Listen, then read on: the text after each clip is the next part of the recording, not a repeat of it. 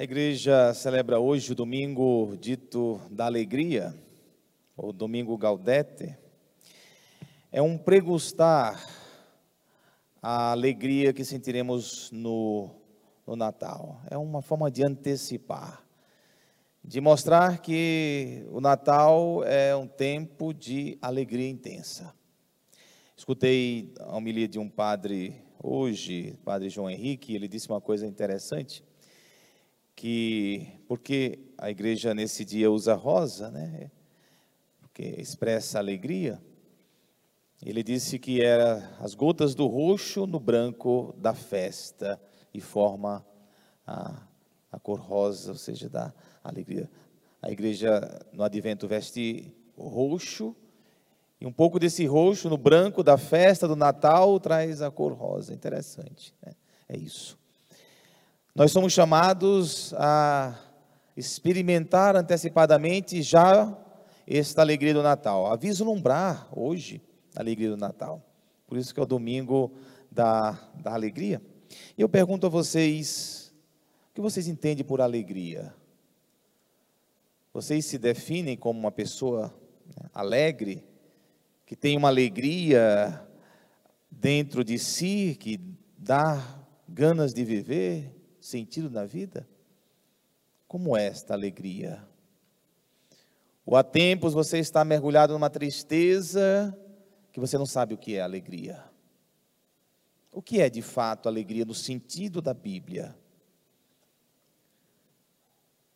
E o que é a verdadeira alegria e como alcançá-la? A gente precisa fazer essas perguntas porque nós não nascemos para a tristeza. Você nasceu para a alegria. Não significa estar rindo o tempo todo. Podemos ter momentos de tristeza, mas sabendo que uma alegria grande nos move por dentro. Essa é a verdadeira alegria. Aqui a palavra de Deus nos dá uma ideia de como alcançar esta alegria, do que é esta alegria verdadeira. A leitura da profecia de Sofonias, capítulo 3, talvez a página que fala melhor desta alegria em Deus, está aqui em Sofonias. Olha o que diz: Canta de alegria, cidade de Sião, rejubila, povo de Israel. Canta de alegria. Né? Alegra-te e exulta de todo o coração, cidade de Jerusalém. O rei de Israel é o Senhor, ele está no meio de ti. A primeira fonte de alegria é essa daqui. O Rei de Israel é o Senhor. Deus é o Senhor da nossa vida. E Ele está no nosso meio. O primeiro motivo para sermos pessoas inclinadas à alegria é saber que o Senhor está no nosso meio, que o Senhor está presente na nossa vida. Diz mais aqui, não temas, Sião, não te deixes levar pelo desânimo. Não te deixes levar pelo desânimo. Facilmente nós somos levados pelo desânimo, já perceberam? É com todo mundo. Não pense que é só com vocês, não. Nós somos tentados ao desânimo. E podemos ficar desanimados. O grande problema é permanecer no desânimo como também é um grande problema permanecer na tristeza. Tristeza prolongada não é coisa boa. Pode ser ação do inimigo. Porque quem é que nos quer ver tristes? O inimigo quer nos ver triste por muito tempo. E se a gente vacilar, ele nos deixa lá, na fossa da tristeza. Renuncie qualquer forma de desânimo. Renuncie qualquer forma de tristeza. Não é de Deus. Nós somos feitos para alegria. Canta de alegria, cidade de Sião, rejubila, povo de Israel. Diz mais aqui no versículo 17 de Sofonias: O Senhor teu Deus está no meio de ti. O profeta insiste nisso. Pela segunda vez ele diz: O Senhor teu Deus está no meio de ti, movido por amor, ele exultará de alegria por ti, o valente guerreiro que te salva. São palavras fortes. Movido por amor, exultará por ti entre louvores. Algumas traduções diz Deus dançará de alegria por ti. Dançará de alegria por ti. Na segunda leitura da carta de São Paulo aos Filipenses, capítulo 4, mais uma página belíssima que fala da alegria. Alegrai-vos sempre no Senhor. Eu repito, alegrai-vos. Alegrai-vos sempre no Senhor. Eu repito, alegrai-vos. Essa é a alegria verdadeira. Em Sofonia diz que o Senhor está no nosso meio. São Paulo diz que devemos nos alegrar no Senhor. Essa é a verdadeira alegria. Por que eu digo isso? Porque o mundo nos oferece alegrias, mas são efêmeras. Não digo que não são necessárias, são necessárias as alegrias do mundo. Mas se a gente viver só nessas alegrias, nós vamos nos perder, porque são alegrias passageiras. O que eu digo para as pessoas?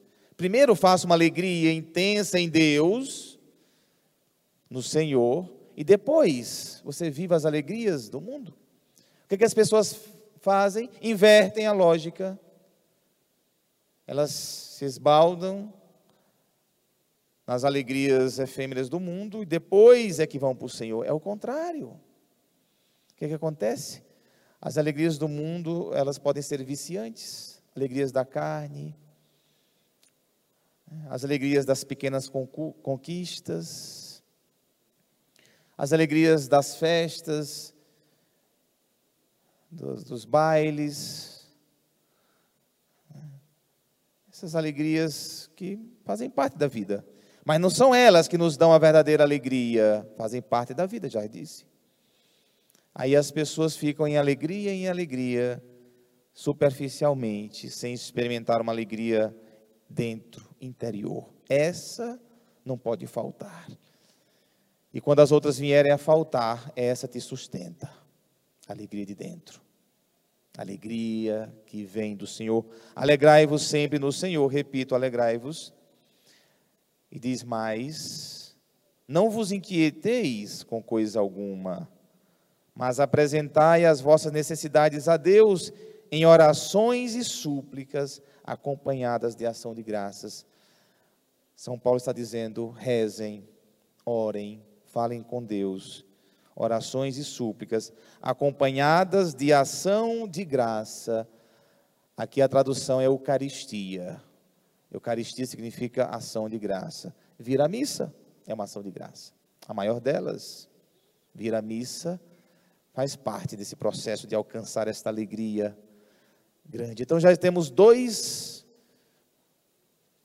modos, ou duas dimensões de alcançarmos a alegria verdadeira. A primeira é saber que Deus está no nosso meio.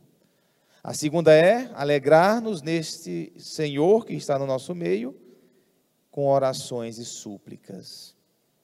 E a terceira coisa é São João que nos diz.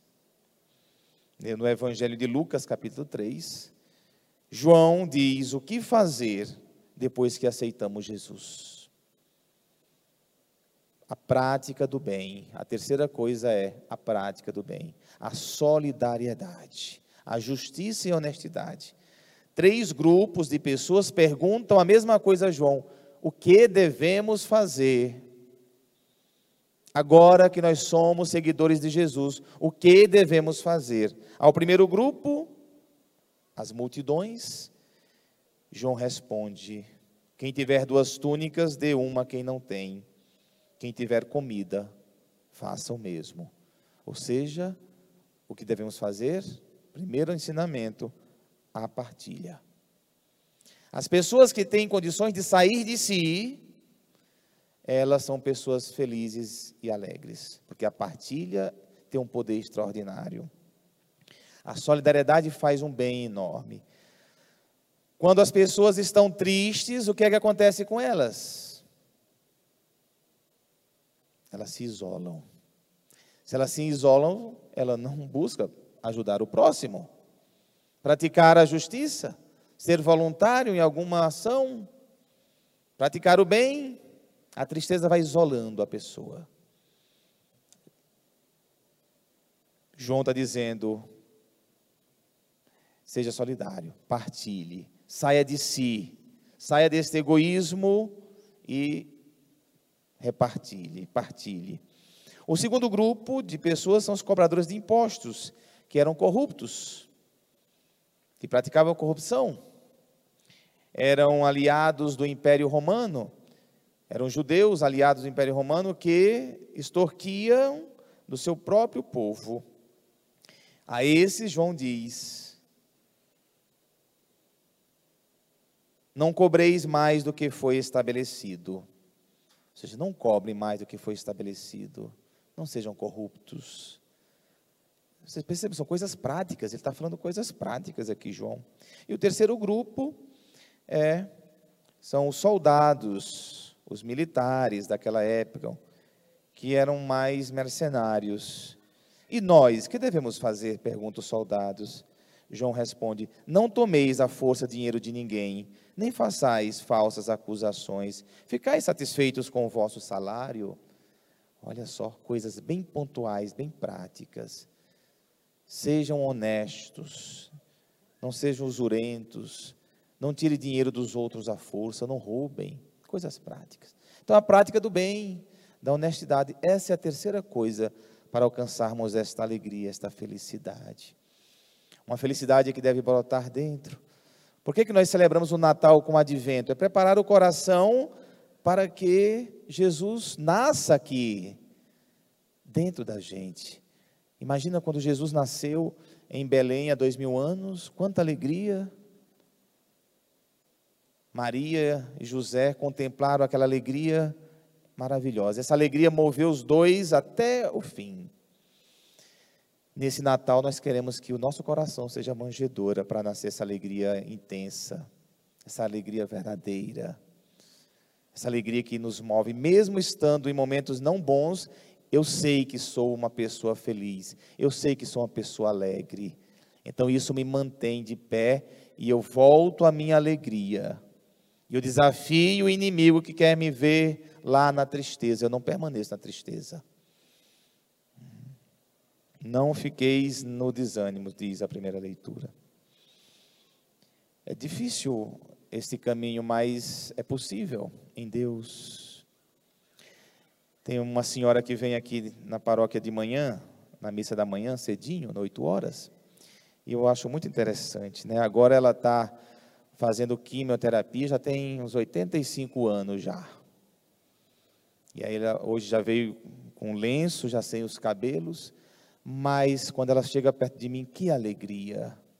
Eu, como você está? Ela diz, Frei, eu estou tão bem, está tão bom os resultados dos meus exames, das minhas quimioterapias, mas aquela alegria, eu falei, meu Deus do céu, essa alegria só pode vir de Deus, não pode. Uma senhora com 85 anos fazendo químio, já sem os cabelos e me falando de alegria, com alegria. De onde vem isso? Se não de Deus, ela encontrou em Deus esse entusiasmo, essa alegria, essa força, que às vezes muitos jovens não têm, e ela com 85 anos tem. Jovens que têm uma vida pela frente, não pode ficar na tristeza. Temos que levantar, encontrar esta alegria em Deus e caminhar para frente. Hoje é o domingo da alegria, domingo Gaudete. O domingo para abrir, dilatar o coração, abrir espaço dentro da gente para Jesus fazer morada nesse Natal. Louvado seja o nosso Senhor Jesus Cristo.